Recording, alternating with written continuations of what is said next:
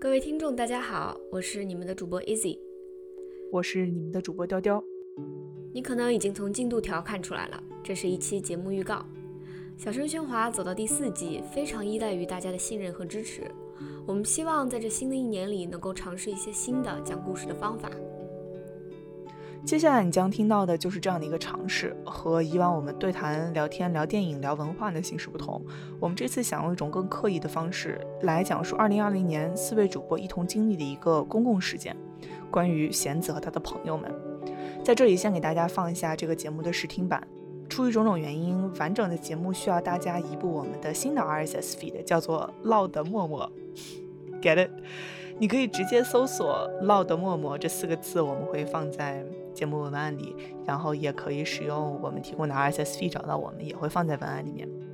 当然了，小声喧哗仍然会是我们的主 RSS feed，我们绝大多数的节目还是会在这里更新。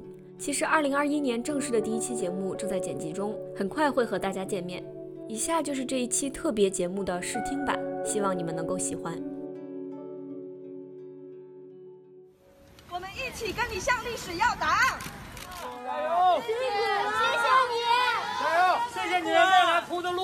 谢谢，谢谢。二零二零年十二月二日，北京海淀区。空气里弥漫着一种北方冬天特有的干燥寒冷的气味，上百人聚集在北京海淀法院的南门外。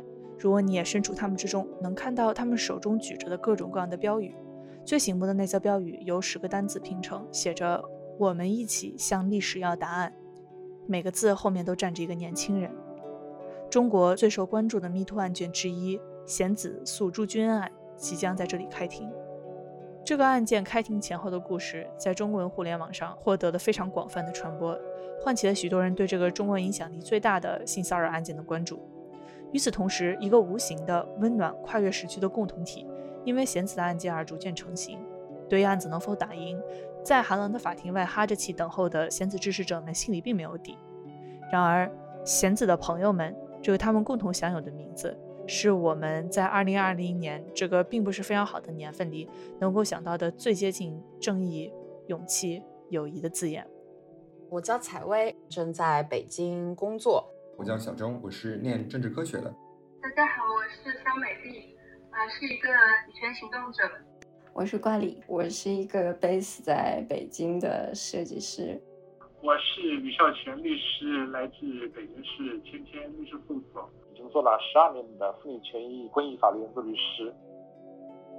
这期节目，我们想做一期关于贤子的朋友们的故事，记录一下开庭前后发生的事情，他们看到了什么，听到了什么，和他们自己对这个经历的一些反思。